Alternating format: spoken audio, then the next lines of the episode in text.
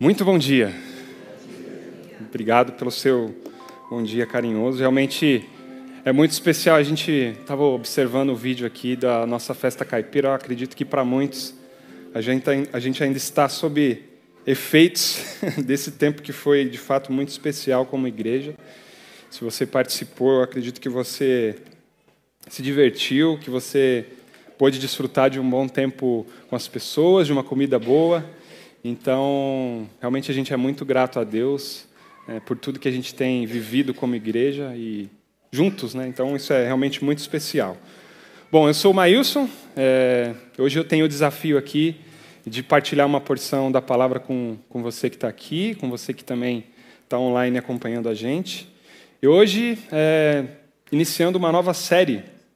A gente terminou agora a série de Filipenses e vamos entrar na série observando a carta de 1 João, é, pelo título Evidências da Verdadeira Comunhão com Deus. Eu tenho aqui o desafio de hoje abrir é, essa série e ao longo do mês de julho a gente vai poder observar juntos ah, alguns ensinos dentro de 1 João. É, tenho certeza que será mais um tempo de aprendizado juntos dentro da palavra de Deus, como a gente tem se esforçado como igreja para estudar a Bíblia dentro do seu contexto e aprender o que de fato Cristo é, quer ensinar para a gente. E hoje o meu tema que eu quero propor para você aqui é andar na luz, olhando o texto de 1 João 1, de 1 a 5 até 2, 2.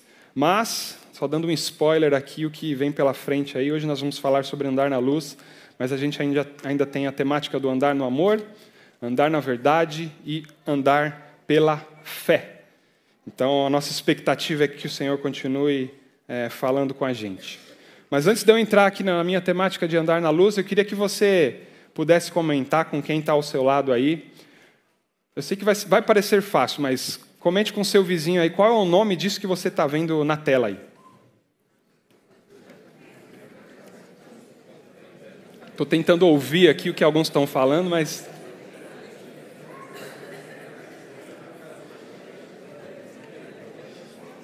Mais um.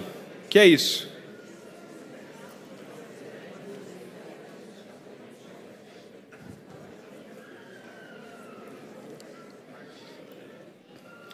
Talvez a. Eu espero, para dar certo aqui a minha, minha captação, talvez uma boa parte de vocês falou para a primeira foto que isso se trata de um cotonete. Só faz um joinha aí quem falou cotonete. Ó, uma boa parte falou cotonete. E o segundo a gente comumente chama de chiclete, não é verdade? Mas isso, na verdade, é uma goma de mascar. Mais dois aí, só para você. O que é isso na foto? Comente com seu vizinho.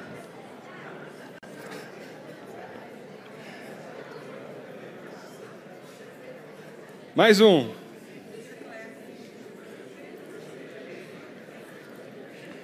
Quem é costureiro aqui vai saber o que é isso aí, né? Bom, o primeiro ali a gente tem um carro, e no segundo é o fecho eclair, que comumente chamamos como zíper. Uh, o que eu quero chamar a sua atenção nessas fotos é que justamente algumas coisas, é só da gente ver o objeto, a gente já já só pelo nome a gente já sabe do que se trata, mas esse não é de fato o nome original daquilo. Geralmente isso está ligado a algum traço marcante da sua qualidade ou algo que ele ficou conhecido por, mas isso não é um zíper, mas é um fecho eclair. Então, o zíper, a Ferrari, ou chiclete, ou cotonete são marcas que ficaram é, na memória das pessoas por se tratar de algo que realmente marcou.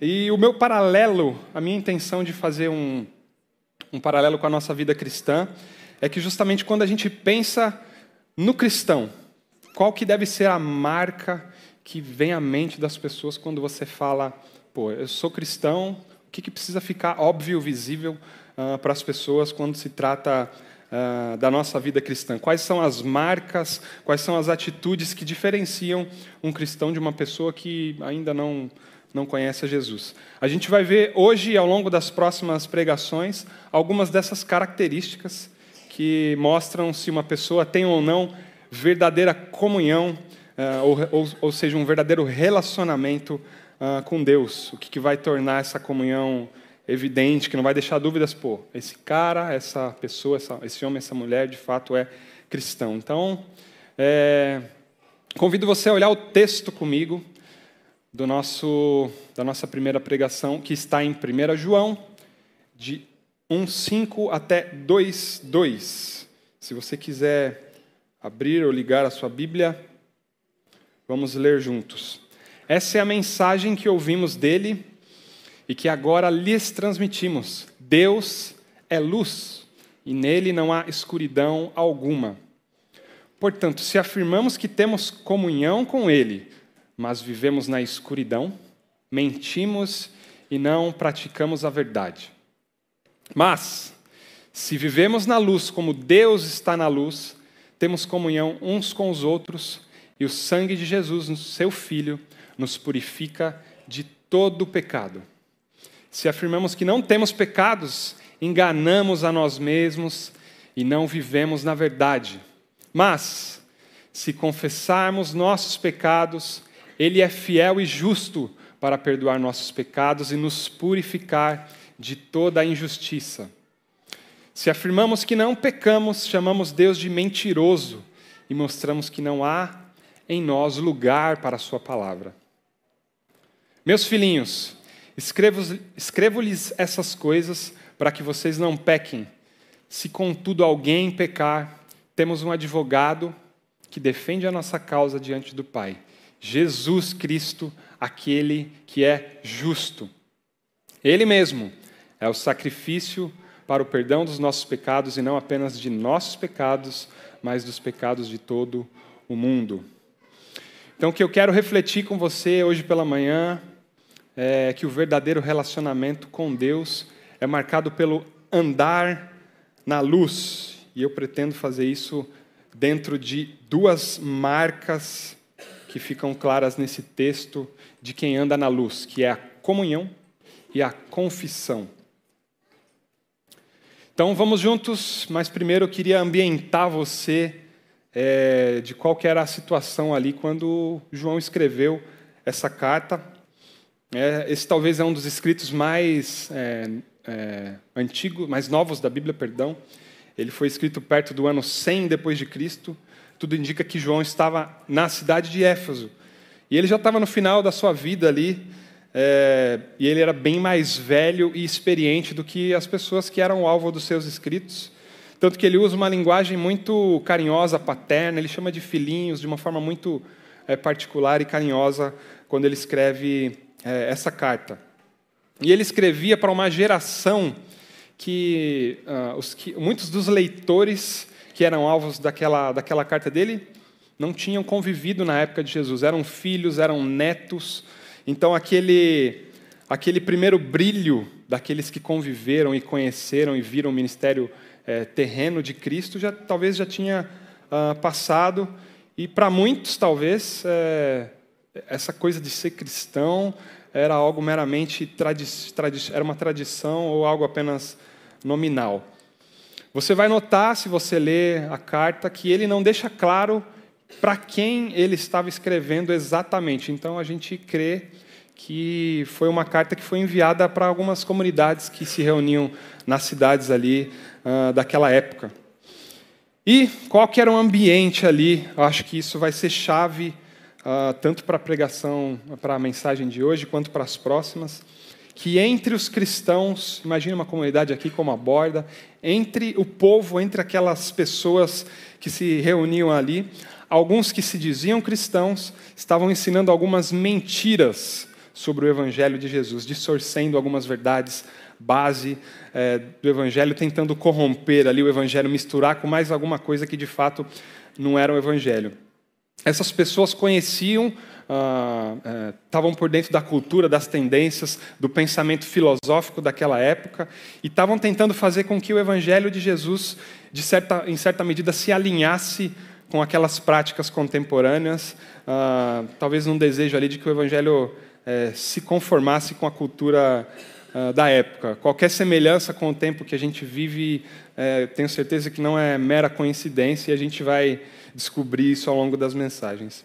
Então, algumas das motivações que, que estavam na mente de João quando ele escreveu essa carta era desmascarar esses falsos mestres e esses falsos ensinos que estavam dentro da igreja uh, daquela época, que estava contaminando ali uh, aquele povo, e também relembrar aos cristãos que o verdadeiro caminho para a salvação é só um, que é o caminho em Cristo Jesus. Então ele vai ele vai lançar luz de fato sobre o verdadeiro evangelho, é como se ele dissesse: "Epa, fiquem ligados aí, tem um, algumas pessoas no meio de vocês que estão mentindo, estão ensinando algumas coisas erradas. Então, se liga aí que essa é a verdade e ele vai apresentar uh, a sua carta.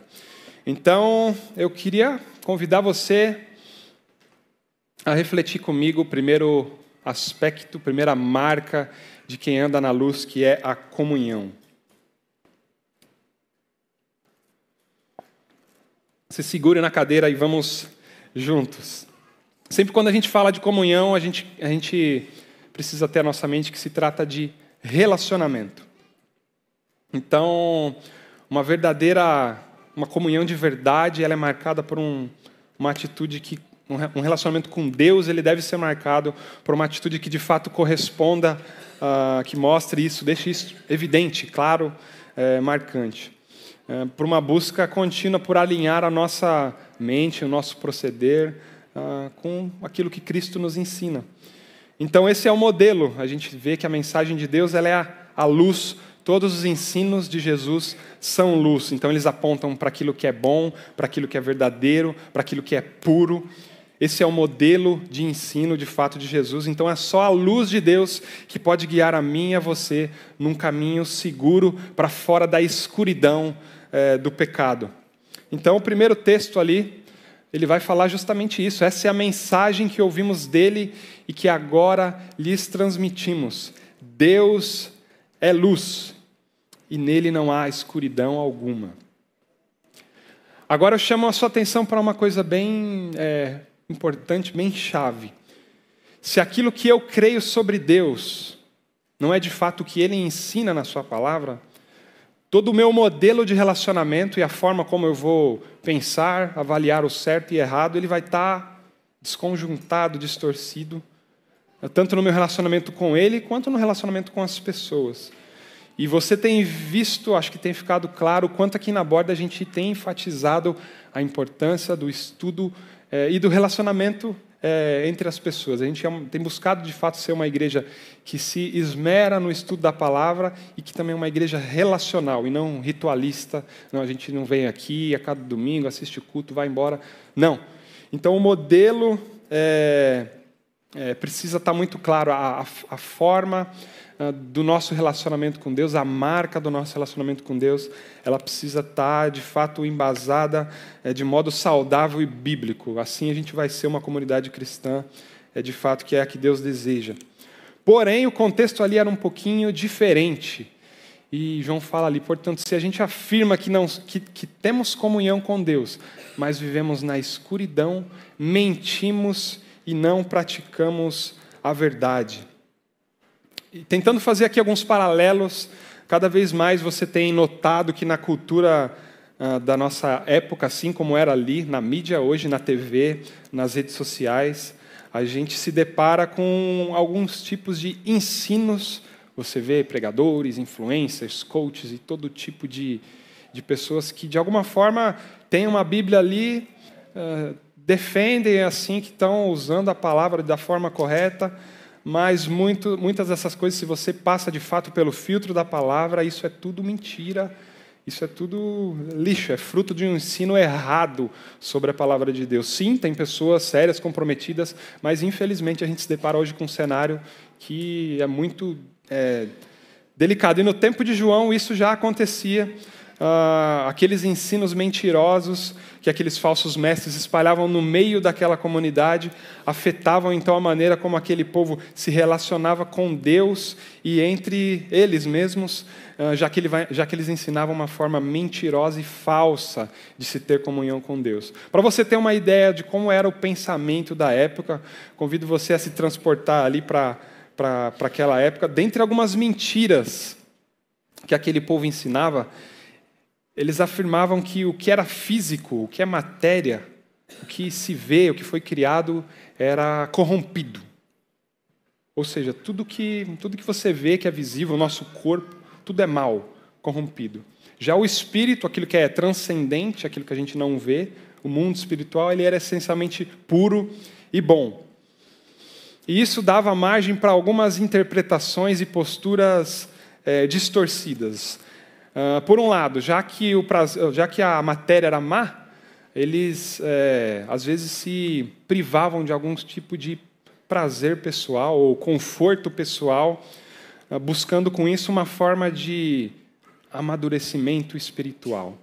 É, eu não sei se já aconteceu com você, no passado eu já tive, infelizmente, já tive esse tipo de entendimento, uh, no sentido de achar que um estilo de vida mais simples, e aí entenda bem simples, é privado de qualquer luxo, eu não posso, é, às vezes, ter um, um, um carro, desejar ter um, um, carro melhor, comer uma comida melhor, um, estilo de vida totalmente é, simples e vazio de satisfação pessoal, eles achavam que isso era caminho para uma forma de, de é, amadurecimento espiritual. E eu, no meu passado, ao pecar, às vezes a gente se priva de alguma coisa, talvez numa autocomiseração punitiva, como se aquela carinha de dó, vou, vou jejuar hoje, eu pequei, como se aquilo fosse uma forma de mostrar maturidade e arrependimento. Uh, mas de uma forma, eu já fiz isso de uma forma, a gente vê claramente, totalmente equivocada biblicamente. Então, esse era um, uma das práticas que existia ali. E essa abstinência ou rigidez com o corpo era uma forma de buscar amadurecimento espiritual.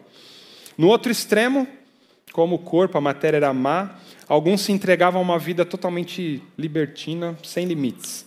Já que o corpo era, era mau, eu vou me entregar a todos os meus apetites, instintos, prazeres. Uh, afinal, se a carne é má, por que, que eu vou me preocupar em, em purificá-la? Né? Por que, que eu vou me preocupar em ter um procedimento puro? Mas a gente vê claramente que ambas as posturas são claramente é, condenadas, e quem age assim está na escuridão, é mentiroso e não pratica a verdade, está totalmente à parte de Deus. Ninguém pode ter a pretensão de ser cristão e se empenhar em um estilo de vida com práticas é, más e imorais. A gente não pode amar a Deus e viver desejando viver uma vida de pecado ao mesmo tempo. Trevas e luz, elas não se combinam, não podem de forma alguma é, conviver juntas. Então, se dizer cristão e agir conforme a nossa própria vontade não tem nada a ver com o Evangelho. Um outro desdobramento importante, é, muito chave desse ensino que havia ali, era em relação ao próprio Cristo, a Jesus, já que eles defendiam que o corpo era, era mal, Cristo não poderia, então, de forma alguma, ter vindo em carne então eles acreditavam e afirmavam que a vinda de Jesus em forma humana era falsa, impossível e que ele não tinha de fato sido crucificado. Era um pouco dúbio ali. Ou Jesus era Deus e não tinha vindo em carne, era um vulto talvez, ou ele era matéria, mas não era de fato Deus. O que é chave, que é a maior distorção talvez, é que isso descartava completamente Cristo como caminho para a salvação do homem. Eles afirmavam que para você ser salvo, é, você tinha que se libertar desse corpo e essa salvação se dava por algum tipo de conhecimento uh, especial, místico, esotérico. A gente sabe que a salvação não tem nada a ver com isso. E João, ele vai quebrar então essa mentira, uh, relembrando as pessoas que esse esse ensino falso sobre Cristo, ele fala, ó, esse Cristo que nós ouvimos, ele veio, eu andei com ele, eu toquei nele, eu testemunhei uh, do que ele fez. Ele começa, se você olhar no começo do capítulo 1, ele vai começar já defendendo isso. Fico pensando que tipo de consequências hoje em dia esse tipo de modelo de vida uh, pode trazer uh, para uma, uma, interpretação dessa forma. Eu acho que o que é mais notório é de fato uma quebra uh, de relacionamento com Deus e uns com os outros. Porque se eu me relaciono com Deus achando que o caminho para que eu amadureça, seja salvo, é algo que eu posso fazer na minha autossuficiência, esse relacionamento não vai ter o menor sentido, não faz nenhum sentido. E por essa perspectiva, até o propósito de vida em comunidade, da gente se juntar, da gente se caminhar junto e se relacionar também, perde completamente o seu sentido. Já que a salvação não, ela não vem então por Cristo, pela sua graça, mas sou eu quem, quem faço ou não faço alguma coisa. É, então, esse tipo de postura de justiça própria é mera religiosidade e não tem nada a ver com o Evangelho de Cristo. E, de novo, se você está ligado no tempo que a gente vive, a gente consegue fazer um, um paralelo com alguns ensinos que a gente vê hoje, que se dizem bíblicos, mas vão questionar algumas partes da Bíblia, vão talvez negar ali que Jesus era Deus. Uh, e a gente vê isso cada vez mais comuns de pessoas que se dizem cristãs, mas negam a Bíblia ou parte da Bíblia. Então, se você nega parte dela, você a nega por completo, quando a gente sabe que a Bíblia é de fato a palavra de Deus. E a gente ainda tem, por outro lado, algumas pessoas que pregam essa nossa dinâmica relacional como igreja como algo dispensável ou opcional. Uh, o que importa é o meu relacionamento com Deus, esse negócio de igreja aí não, só dá confusão. A gente vê pessoas disseminando esse tipo de mentalidade, isso não era novidade, acontecia ali também. Perceba que existe um padrão, um padrão distorcido da verdade de Deus, que só muda talvez a sua forma, mas a essência ela é de trevas. Não tem nada a ver com o Evangelho. Então, se você conhece alguém, sabe de alguém com esse tipo de postura, com esse tipo de forma de agir, é, fique esperto, porque isso está errado. Biblicamente, isso não tem sustentação. E se eu ou você, em alguma medida, ah, damos vazão a esse tipo de postura, talvez seja o tempo de reavaliar o nosso modelo de relacionamento com Deus. Esse texto nos chama uh, a isso. E ele vai falar: mas se vivemos na luz, como Deus está na luz, temos então comunhão uns com os outros, e o sangue de Jesus, seu Filho, nos purifica de todo pecado.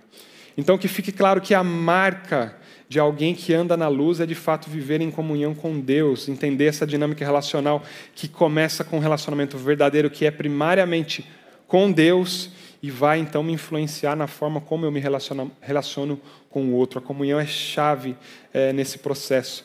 A comunhão com Deus, ela vai nos levar à comunhão uns com os outros, a um relacionamento uns com os outros. Se cada um de nós entendermos a importância, o quanto isso é chave para a nossa vida cristã, tenho certeza que a borda da nossa comunidade vai frutificar ainda mais como igreja de Jesus. Um outro aspecto que eu queria refletir com você é a segunda marca de quem anda na luz, que é a confissão. Olhando o texto aí do versículo 8, ele vai dizer assim: Se afirmamos que não temos pecado, enganamos a nós mesmos e não vivemos na verdade. E ainda no versículo 10 ele fala: Se afirmamos que não pecamos, chamamos Deus de mentiroso e mostramos que não há lugar em nós para a Sua palavra.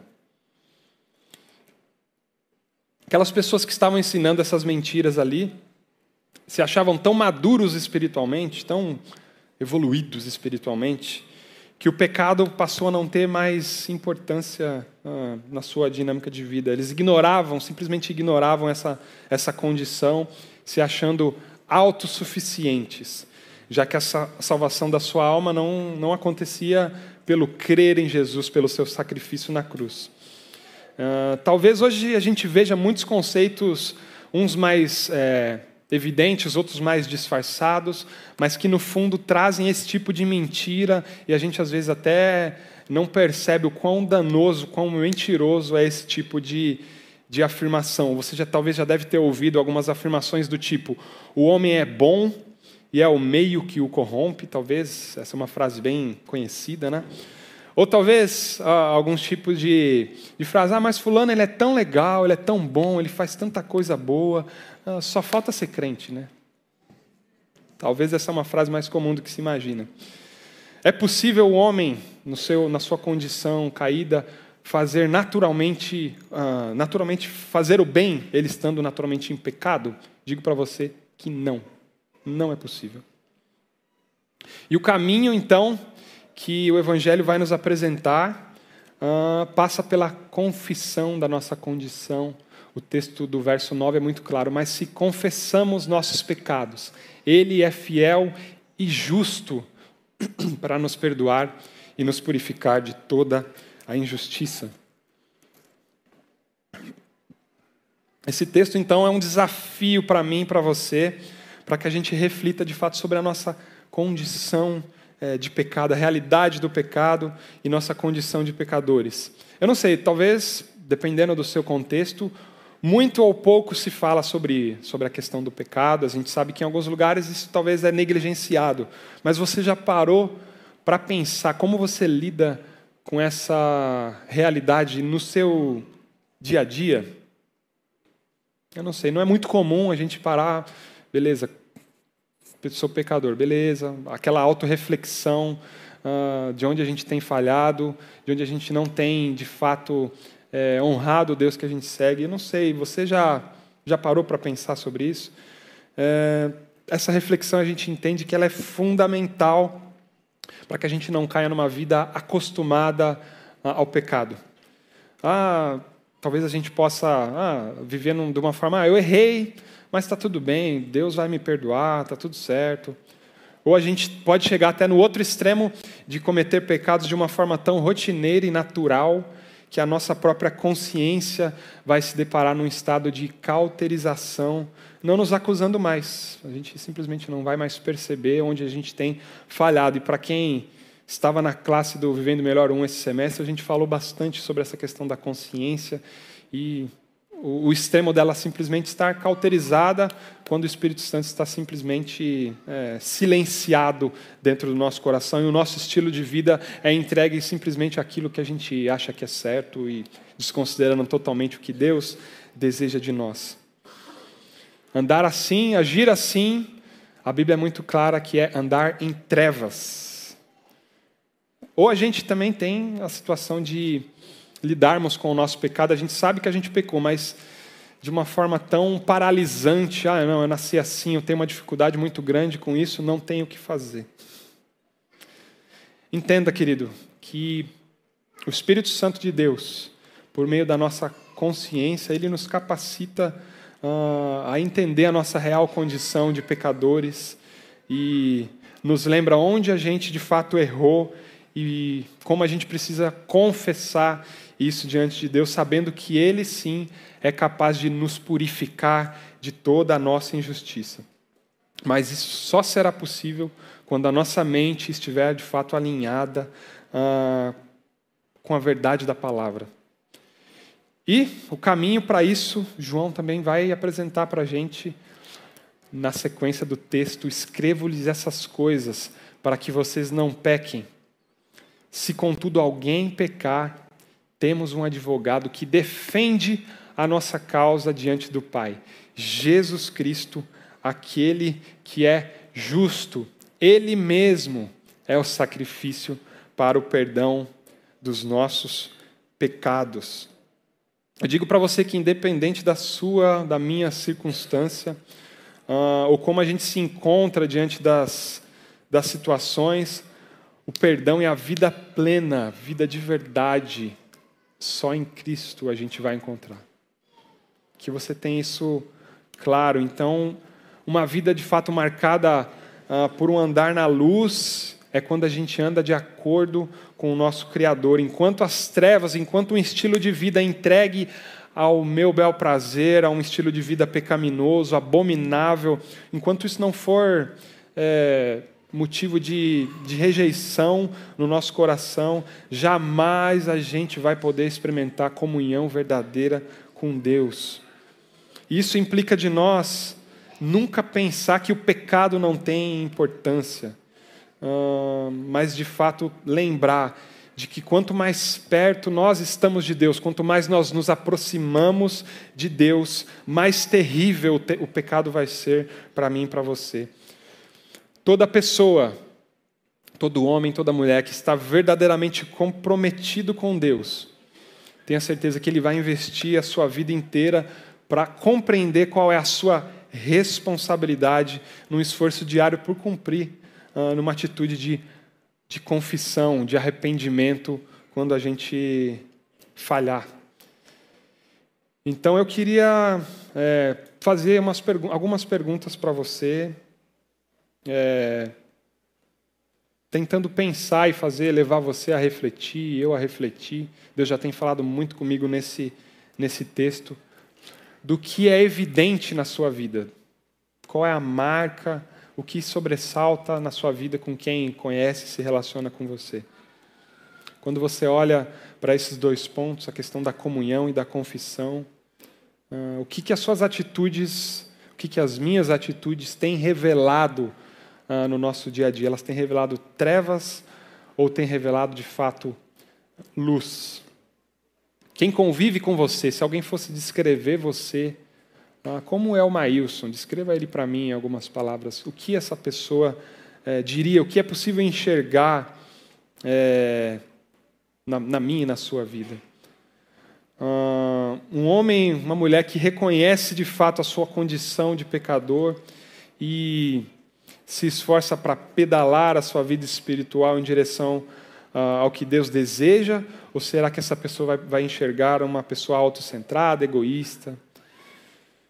Eu pergunto para você que, que é mãe ou é pai, como eu, a gente tem descoberto o desafio de cada vez mais ser modelo para a Evinha. E eu não sei se você que é pai ou mãe, se isso te dá aquele tremor, aquele senso de, de responsabilidade, de importância em ser modelo para os seus filhos. Então, quando seus filhos, se eles já tiverem é, esse entendimento, quando eles olham para você que é pai ou mãe, o que, que, eles, o que eles enxergam? Será que eles enxergam pais que de fato se dedicam em conhecer mais a Deus e demonstram essa luz refletida na sua vida na forma de educar, na forma de instruir, na forma de corrigir? Ou será que eles enxergam figuras autoritárias, orgulhosas? Ah, ou será que eles enxergam pecadores redimidos que têm consciência da sua condição e, e têm uma atitude humilde e responsável diante de Deus e da responsabilidade de de fato ser modelo da atuação transformadora que só Cristo pode fazer na vida eh, de alguém. Ou será que eles ainda veem pais negligentes, eh, distantes, que não priorizam a família, fruto talvez de um coração egoísta, em trevas, que não fazem o caminho de volta, nem confessam os seus erros uh, ou pedem perdão quando, quando falham. E se você é filho, todos nós somos filhos, né? É, o que seus pais enxergam na atitude, nas suas atitudes? Se você ainda mora na mesma casa que os seus pais, é, será que eles conseguem enxergar um filho que de fato se comprometeu, entendeu e, e tem buscado viver o Evangelho e se esforça por amadurecer no conhecimento de Jesus e refletir uh, a sua luz em todas as esferas, no trabalho, na faculdade, uh, no ambiente universitário que tem sido tão atacado por distorções que também negam completamente o Evangelho, e claro, em casa, como que, como que você se relaciona com seus pais, uh, como que é o relacionamento se você tem irmãos, ah, você se submete, você respeita, você honra a autoridade e a orientação que os seus pais te dão. E se porventura você não mora mais com seus pais, como vocês têm se esforçado para que isso também fique visível na maneira como você se relaciona com eles, de forma saudável, bíblica, buscando honrar, respeitar e cuidar dos seus pais. E, não menos importante, na nossa vivência como igreja também.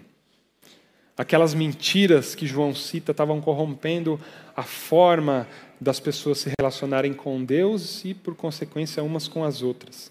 Então, refletindo na minha, na sua vivência aqui na borda, eh, no que você tem feito, como eu tenho me relacionado com aquela pessoa que caminha comigo, que desafia, partilha os desafios é, comigo. Será que de fato eu tenho me relacionado? eu vejo a. Eu entendo a importância de verdadeiramente participar ativamente dessa dinâmica de igreja ou eu simplesmente venho a cada domingo aqui, bato meu cartão e vou embora? Será que eu tenho experimentado a beleza que é dividir a caminhada e amadurecer conforme eu me relaciono um com o outro, ou eu tenho evitado me aproximar das pessoas, talvez por alguma experiência no passado ou alguma experiência negativa dentro de uma comunidade que me machucou e até hoje eu sou ressentido, não confessei e não tratei isso diante de Deus. O que tem influenciado os meus relacionamentos? Ah, será que as minhas frustrações, possíveis frustrações do passado, têm definido a forma como eu sirvo ou não sirvo na comunidade, me relaciono ou não ah, com, como corpo de Cristo? Na vivência um com o outro, será que eu tenho confessado meus erros e feito o caminho de volta quando eu percebo que eu errei? Ou ainda quando eu vejo que um outro falhou, eu vou em direção a ele ah, buscando reconciliação, buscando restaurar esse relacionamento? Ou será que eu tenho ficado amargurado, ressentido, isolado? O que é chave que quero que você entenda hoje pela manhã. Se eu confesso o meu pecado ao meu irmão, eu restauro esse relacionamento, mas se eu omito e me afasto, a Bíblia diz que nós andamos em trevas, mas o perdão, ele de fato nos leva para a luz.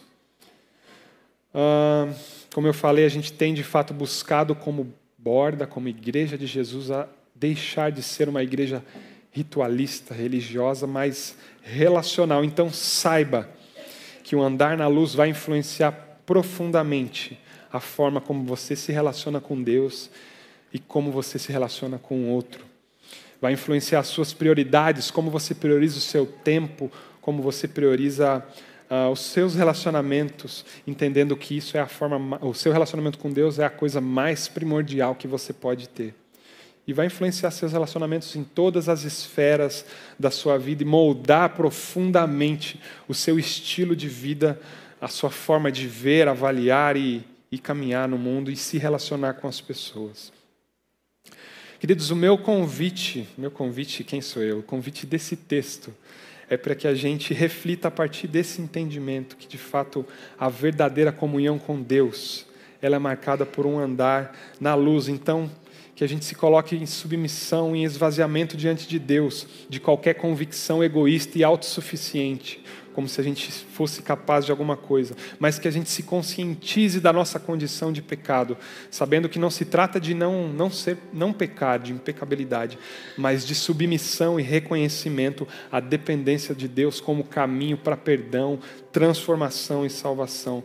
E no meio de tantas vozes, tantas tantos conceitos que a gente vê hoje em dia que tentam nos distrair e corromper o verdadeiro Evangelho de Jesus, que você permita e busque que a luz de Cristo é, brilhe na sua vida, dele que é o nosso defensor. Então, que Cristo brilhe através da minha e da sua vida. É nisso que a gente crê, Jesus, é isso que a gente quer se esforçar todos os dias para viver, meu Deus que essa palavra, que esses ensinos sejam de fato é, verdadeiros no nosso andar, Deus, na forma como a gente enxerga o mundo, na forma como a gente se relaciona contigo, na forma como a gente se relaciona entre irmãos, entre pessoas que entenderam o Evangelho.